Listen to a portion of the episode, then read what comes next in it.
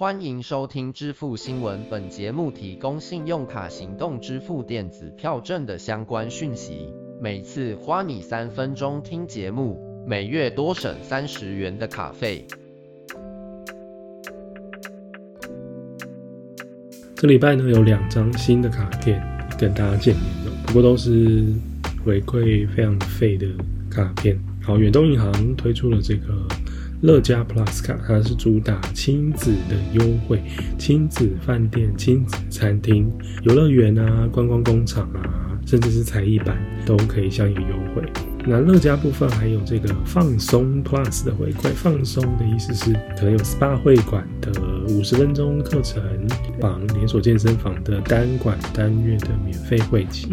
那这个你只要这个月份刷卡消费满两万元，在下个月的五号就可以限量的预约。那每一个持卡人只有使用一次哦。不过新卡上市的期间，从去年的十二月到三月呢，只要当月。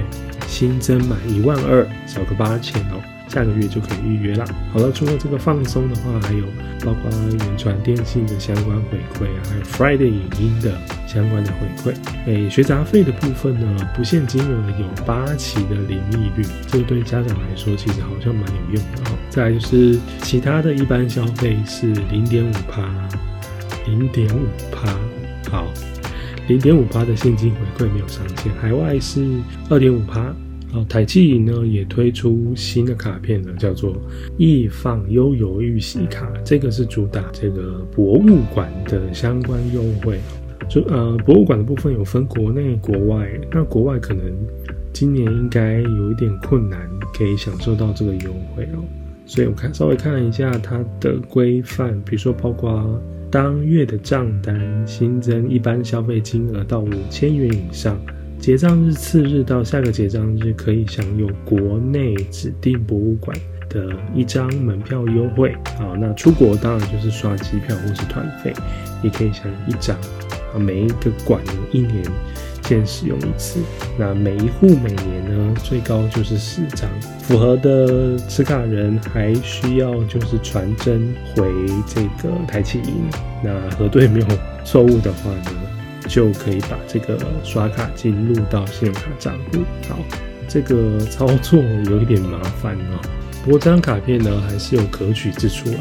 故宫纪念品中心呢是回馈十八。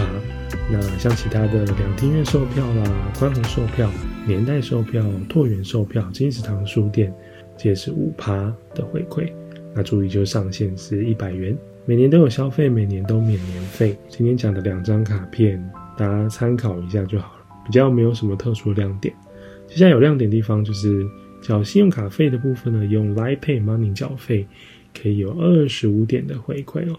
活动日期从一月五号开始到。